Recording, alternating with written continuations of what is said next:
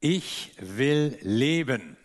Unter dem Titel starten wir in eine neue Serie, nämlich über die Johannesbriefe.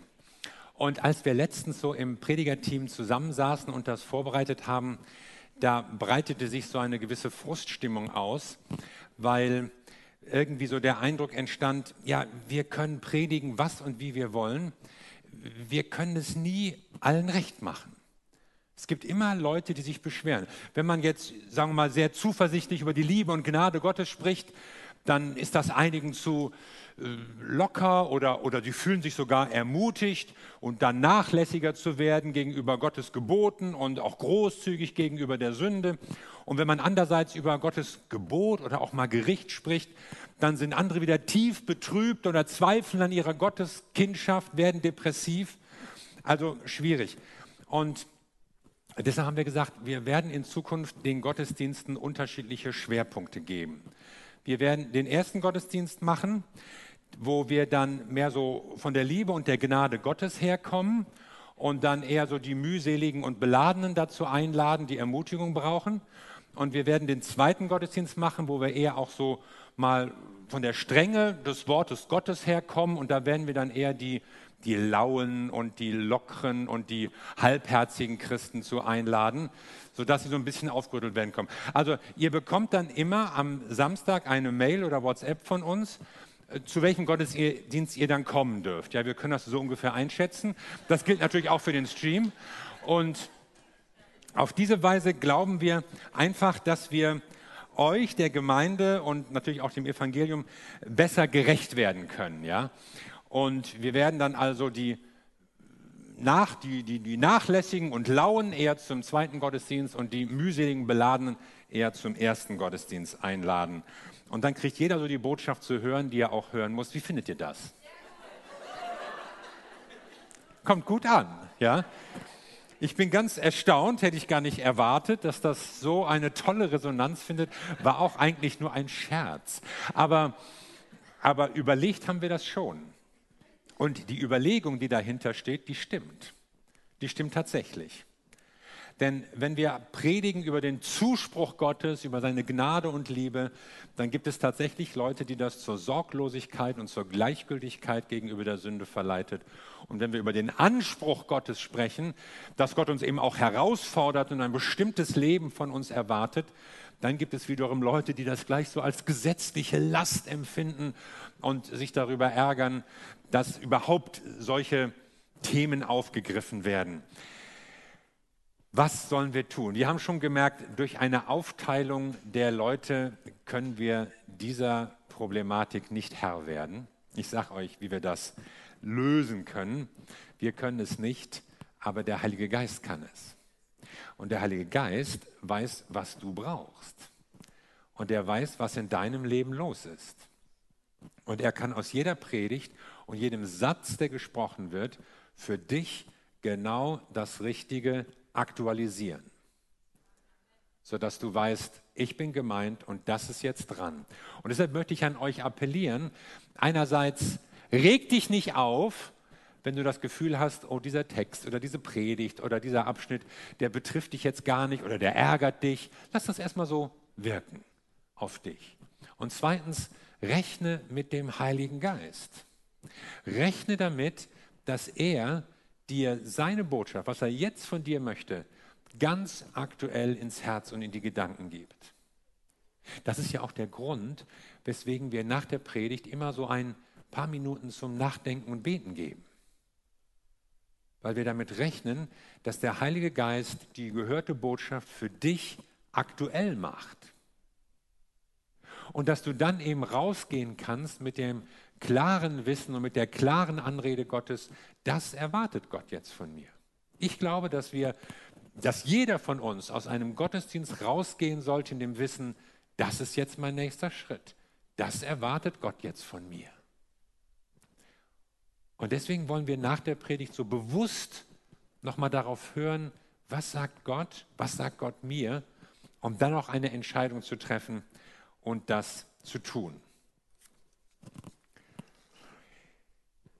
So, wir steigen ein in den ersten Johannesbrief, da steht in Kapitel 1 ab Vers 5, das ist die Botschaft, die wir von Christus gehört haben und die wir euch weitersagen. Gott ist Licht und in ihm gibt es keine Finsternis. Wenn wir also behaupten, dass wir zu Gott gehören und dennoch in der Finsternis leben, dann lügen wir und widersprechen mit unserem Leben der Wahrheit. Leben wir aber im Licht, so wie Gott im Licht ist, dann haben wir Gemeinschaft miteinander. Und das Blut, das sein Sohn Jesus Christus für uns vergossen hat, befreit uns von aller Schuld. Warum wollten wir über die Johannesbriefe sprechen? Was fasziniert daran so? Mich fasziniert an Johannes, es ist zuerst ein Mann, der Jesus persönlich kannte. Das ist ja wirklich was Besonderes. Er war wirklich mit Jesus als enger Freund jahrelang unterwegs und auch wenn der Brief selbst anonym geschrieben ist, so sind sich doch die Gelehrten auch aufgrund von Zeugnissen der Kirchenväter weitgehend einig, dass es geschrieben wurde von Johannes, dem Sohn des Zebedäus, einem der ersten Jünger von Jesus Christus. Mich fasziniert auch, dass Johannes von so einer liebevollen und innigen Beziehung mit Gott redet.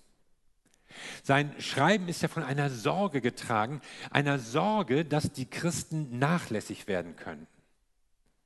Dass es zu einer Verwässerung der Botschaft kommen könnte. Es gab damals nämlich Leute, die fanden Jesus schon okay und gut, aber sie bestritten, dass er der Sohn Gottes ist, dass er der Retter ist. Prophet ja, Erlöser nicht. Vorbild gerne, aber nicht Herr im Sinne, dass er Gott selbst ist. Und Johannes tritt stark auf, um diesen Missverständnissen entgegenzutreten. Und als drittes fasziniert mich bei Johannes, dass er eben so eine klare und präzise Botschaft bringt, so ein konturiertes Profil hat. Johannes spricht eben von Licht und Finsternis, von Wahrheit und Lüge, von Leben und Tod. Und das tut er, obwohl er ja so als der Apostel der Liebe gilt. Und da merke ich, Liebe ist nicht so, ah, wischiwaschi, alles geht, wir wollen keinem zu nahe treten, wir wollen niemanden herausfordern, alles ist irgendwie okay, jeder muss selbst wissen, wer will denn mal streng irgendwas sagen, sondern Liebe ist entschlossen, sie ist profiliert, sie bringt Dinge auf den Punkt. Das ist ja gerade Liebe. Sie verhindert nämlich, dass wir etwas verkehrt machen wollen. Wenn ich jemanden liebe, dann werde ich die Wahrheit sagen, gerade um Schlimmeres zu vermeiden. Und so redet Johannes eben von richtig und falsch und von Licht und Finsternis und von gut und böse und auch von drinnen und draußen. Und er macht immer wieder deutlich, ja, wir beziehen Position, hier stehen wir. Und wo stehst du? Und das wird schon in dem ersten Vers deutlich, den ich gelesen habe. Das ist die Botschaft, die wir von Christus gehört haben und die wir euch weitersagen. Gott ist Licht und in ihm ist keine Finsternis. Also Licht ist nicht nur irgendwas, was Gott mal macht, der leuchtet mal. Es ist sein Wesen, es ist eine, eine Kerneigenschaft Gottes. In ihm ist nichts Finsteres, in ihm ist nichts Böses. Gott ist Licht. Und da, wo ja Licht ist, wird ja jede Finsternis vertrieben. Es reicht ja eine, eine kleine Kerze. Ja, wenn du in einen dunklen Raum kommst, dann musst du nur dein, dein Handy anmachen und es ist schon nicht mehr stockfinster. Es wird gleich ein bisschen hell. Und dagegen kann die Finsternis auch nichts unternehmen. Die Finsternis kann jetzt nicht gegen das Licht angehen, sondern das Licht vertreibt einfach die Finsternis. Und davon redet Johannes hier und sagt, so ist Gott. Wo Gott hinkommt, wird es Licht. Und deshalb ist es wichtig, ihn in unserem Leben zu haben und im Licht zu leben. Ja, aber kann man das wirklich so sagen? Gott ist Licht. Gibt es nicht manchmal auch so die dunklen Seiten Gottes? Die rätselhaften Seiten Gottes? Ja, die rätselhaften Seiten Gottes gibt es. Wir verstehen nicht immer alles, was Gott macht. Wenn manchmal Leute so sagen, oh, ich verstehe, wie Gott tickt, dann glaube ich, bei dir tickt es nicht richtig, weil Gott ist manchmal ganz anders, als wir denken, als wir das erwarten. Aber er ist immer gut. Und er ist nie listig, er ist nie verschlagen, er ist nie hinterhältig. Er sagt nie das eine und meint das andere. Er lässt uns nicht irgendwie rankommen und dann irgendwie auslaufen oder ausrutschen. In ihm ist Licht und keine Finsternis.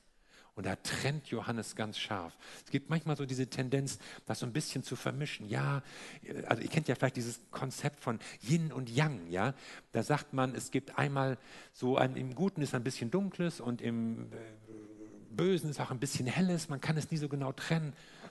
Und da zeigt uns die Bibel ein ganz anderes Bild von Gott. Er ist gut.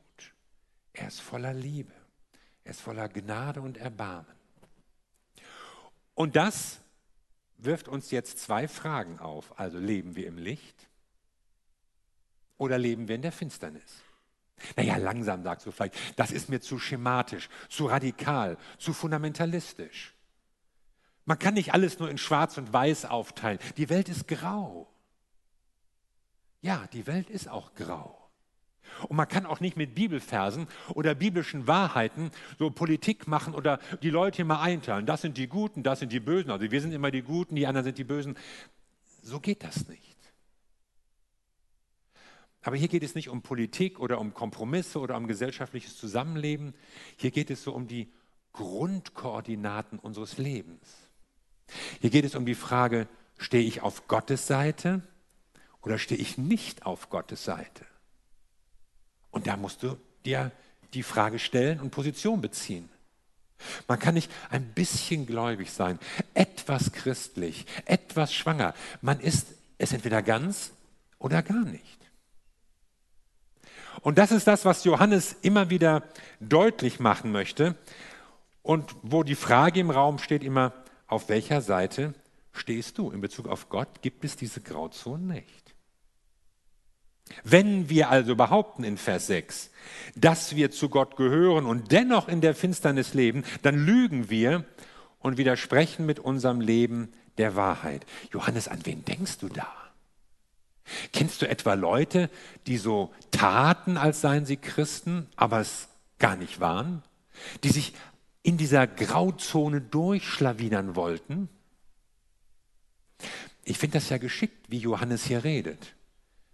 Er sagt ja nicht, ja, du machst dies und du machst das, sondern er sagt so, ja, wenn wir sagen, gesetzt den Fall, wenn jemand der Meinung wäre, und damit ist natürlich jeder herausgefordert, äh, die Botschaft wird verstanden, ja, bin ich gemeint? Bin ich einer, der genau das tut, was Johannes hier beschreibt? Und deshalb kommt es hier nicht darauf an, Leute anzuklagen oder einzuteilen oder abzuurteilen, sondern er sagt, prüf dich selbst. Frag dich selbst, wo stehst du? Wenn jemand so sagt und so handelt, dann ist er ein Lügner. Und das bringt Johannes hier ganz stark auf den Punkt, denn so geschmeidig er es formuliert, so klar ist seine Botschaft, mach dir nichts vor. Wenn dein Handeln nicht zeigt, dass du zu Jesus Christus gehörst, dann ist es egal, ob du Gemeindemitglied bist, ob du getauft bist, ob du viele Lobpreislieder hörst, alles egal. Das Handeln entscheidet. Und ich spüre hier einen großen Ernst bei Johannes, einem Mann, der Jesus ganz nahe stand. Entweder du bist drin oder du bist draußen. Entweder du bist im Licht oder du bist in der Finsternis. Es gibt da keinen dritten Weg. Also wenn du zu Jesus gehören willst, wenn du ein Kind Gottes sein möchtest, dann kommt es darauf an zu verstehen, was gehört dazu? Wie beschreibt Jesus das? Das geht dann nur zu den Konditionen, die uns Gott selbst sagt. Es geht dann nicht darum, oh, wie fühle ich mich, wie geht es mir, ich finde aber, ich meine, das ist am Ende egal.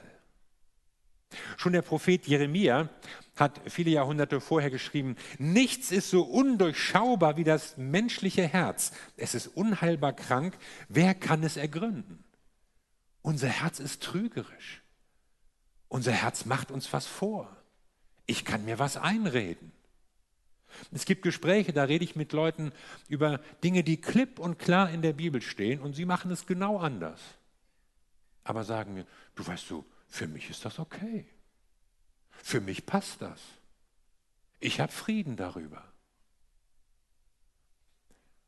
ich will mich nicht auf mein Herz und meine Gefühle verlassen. Dann bin ich erledigt, dann bin ich verlassen. Ich will mich auf Gottes Wort verlassen. Ich will mich auf Gott verlassen. Und von daher meine Entscheidung treffen. Und deshalb will ich mich entscheiden für ein Leben im Licht. Und dann geht es weiter. Leben wir aber im Licht, so wie Gott im Licht ist, dann haben wir Gemeinschaft miteinander und das Blut, das sein Sohn Jesus Christus für uns vergossen hat, befreit uns von aller Schuld. Leben im Licht, wie Gott im Licht ist. Das ist aber steil. Wie Gott leben? Jesus sagt mal, und er zitiert da schon sogar aus dem Ersten Testament, ihr sollt heilig sein, wie euer Vater im Himmel heilig ist. Das ist ja unmöglich. Also das, das, das, das, das schaffe ich ja nie.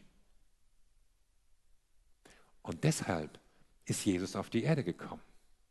Deshalb wurde Gott Mensch, einer von uns, lebte bei uns, um uns dieses Leben Gottes zu zeigen aber gleichzeitig um unser Erlöser zu sein. Er kam nicht nur als Vorbild, er kam eben nicht nur als Prophet, er kam nicht nur als jemand, bei dem man sehen kann, ja, so wäre das Leben richtig, macht's doch wie Jesus. Ja, dann wären wir alle beeindruckt, dann wären wir alle begeistert. Oh, ich wäre so gerne wie Jesus, du auch, aber du kannst es nicht hinkriegen und ich kriege es auch nicht hin. Und wir werden umso frustrierter, weil wir es versuchen und nicht schaffen.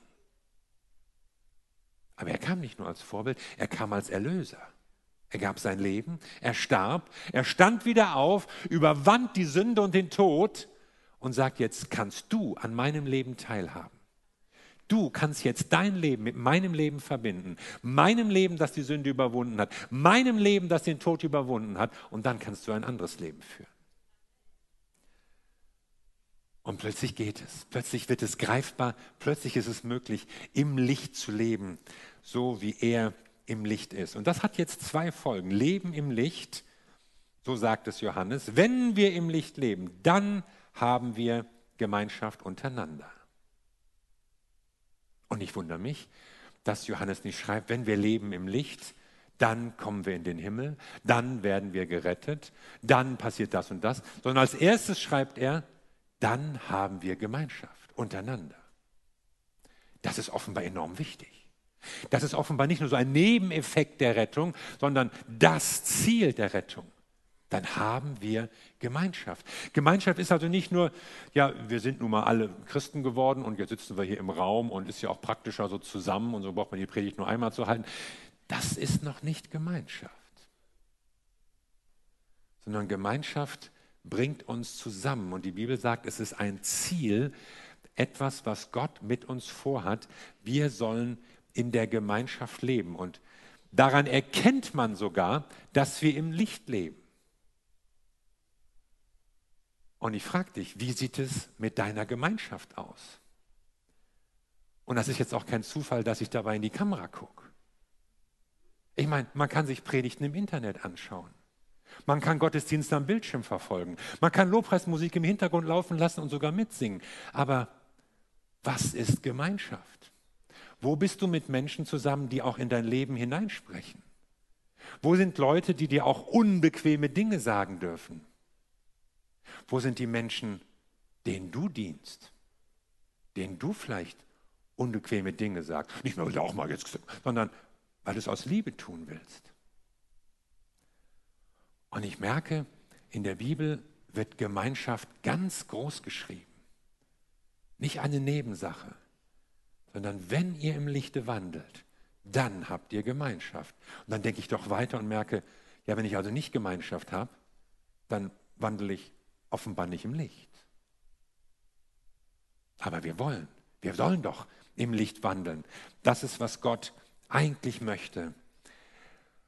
Und so bringt das Johannes auf den Punkt.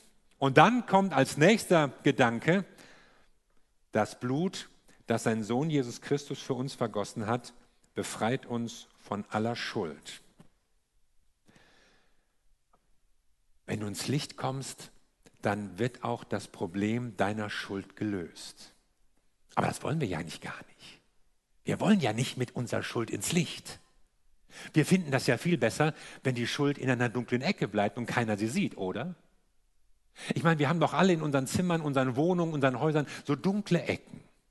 Da liegen so Sachen rum, die man lange nicht mehr angepackt hat, die will man nicht wegschmeißen, da ist es dreckig, man räumt das auch nie richtig auf, ja, man müsste mal wieder in der Garage, aber, aber es passiert nicht. Höchstens, wenn mal Gäste kommen, ja, ja, kann ich mal dein Zimmer sehen? Oh nein und so.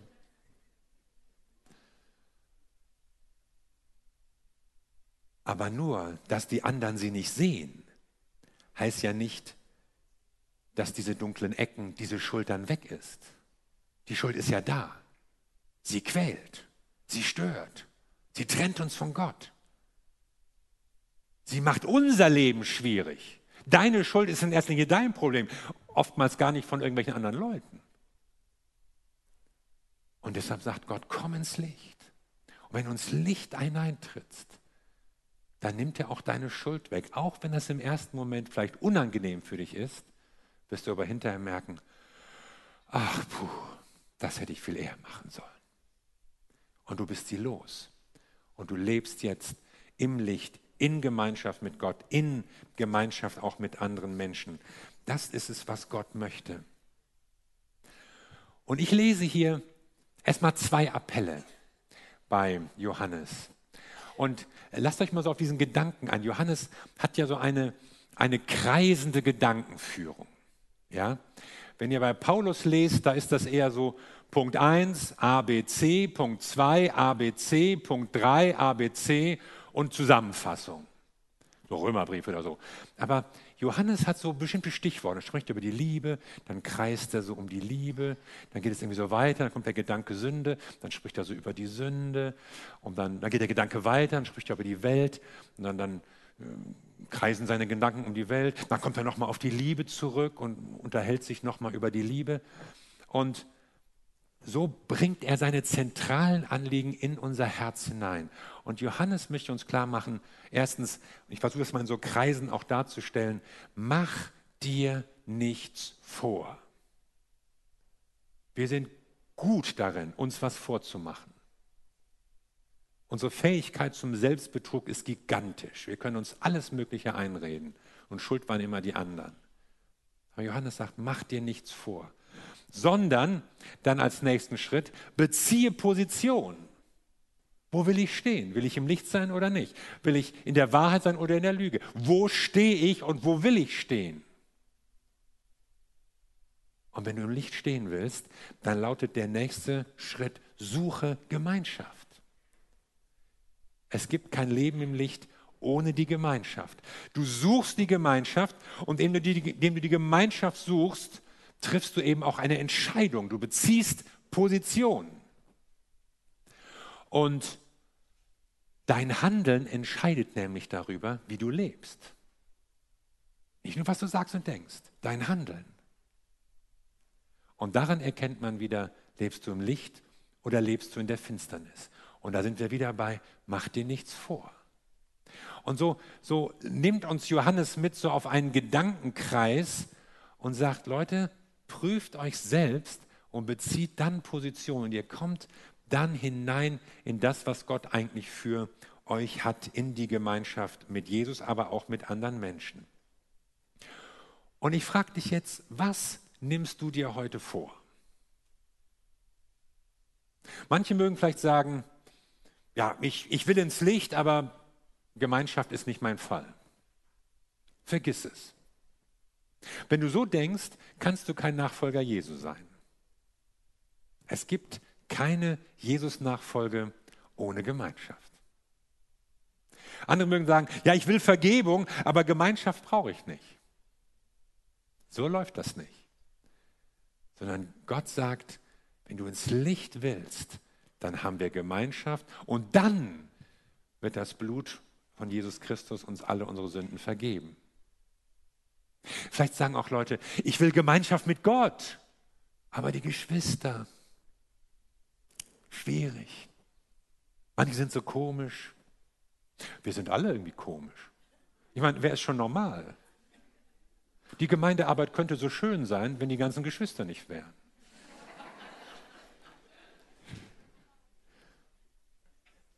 Und gerade das ist es doch, womit Gott uns zubereitet. Gott bereitet dich nicht durch geheimnisvolle Offenbarungen zu und äh, private Erleuchtung und sowas. Gott bereitet dich zu, Gott geht den Weg mit dir, weil an deiner Seite Brüder und Schwestern sind, auf die du blickst, die dir mal was sagen, die vielleicht auch zu einem Schleifstein für dich werden. Das bringt uns nach vorn. Und deshalb sagt Johannes eben, wenn wir im Licht wandeln, haben wir auch Gemeinschaft.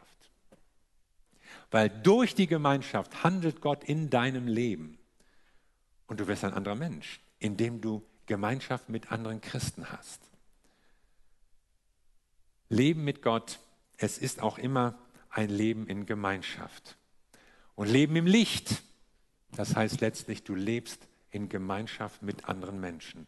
Und dazu lädt Gott dich ein. Amen.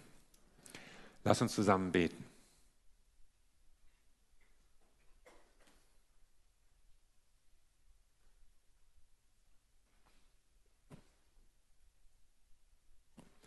Wir danken dir, Jesus Christus, dass du die Gemeinschaft mit uns gesucht hast. Du hast dich auf den Weg gemacht, bist Mensch geworden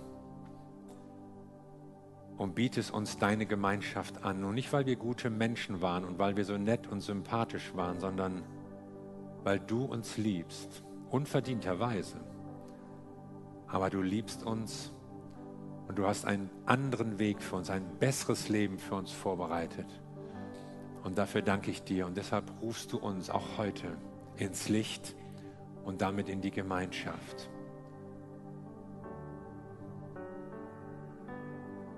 Und ich bete darum, Herr, dass deine Botschaft die Herzen erreicht und Menschen, die diese Predigt hören, wissen, welchen Schritt sie jetzt tun sollen, was du, Heiliger Geist, ihnen aufs Herz legst und ihnen wichtig machst und wo du sie auch herausforderst.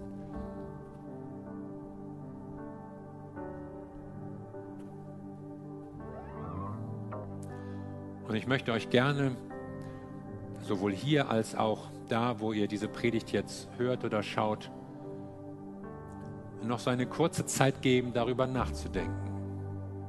Euch zu prüfen, wo stehe ich, wo stehst du? Und welche Position willst du beziehen?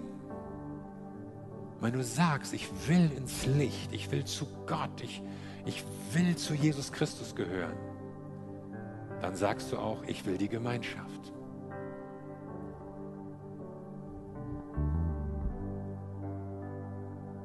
Und rechne doch damit, dass Gott durch seinen Heiligen Geist jetzt zu dir redet, jetzt in dein Herz hineinspricht und Du kannst mit ihm reden, du kannst ihm antworten und du kannst seine Entscheidung treffen.